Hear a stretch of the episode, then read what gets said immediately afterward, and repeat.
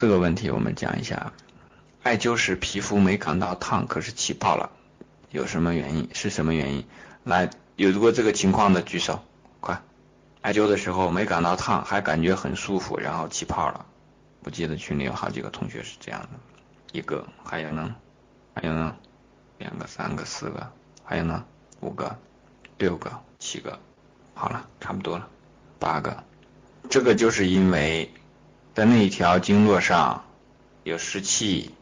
有需要排出来的东西，所以呢，在灸的时候，它就开始疏通，疏通完了之后呢，在疏通的过程当中，你很舒服。为什么？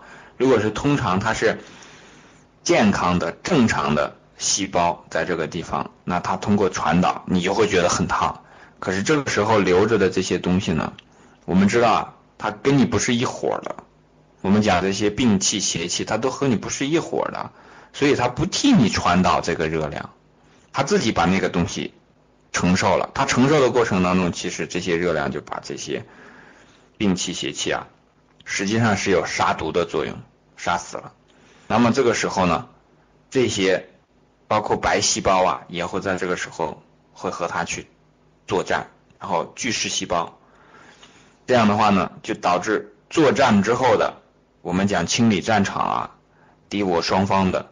士兵的这个遗骸就会慢慢的排出体外，所以呢，那个时候就是化脓酒啊，就是这个样子，或者讲瘢痕酒都是这个样子的，所以这个原因就是这样，这听明白了没有？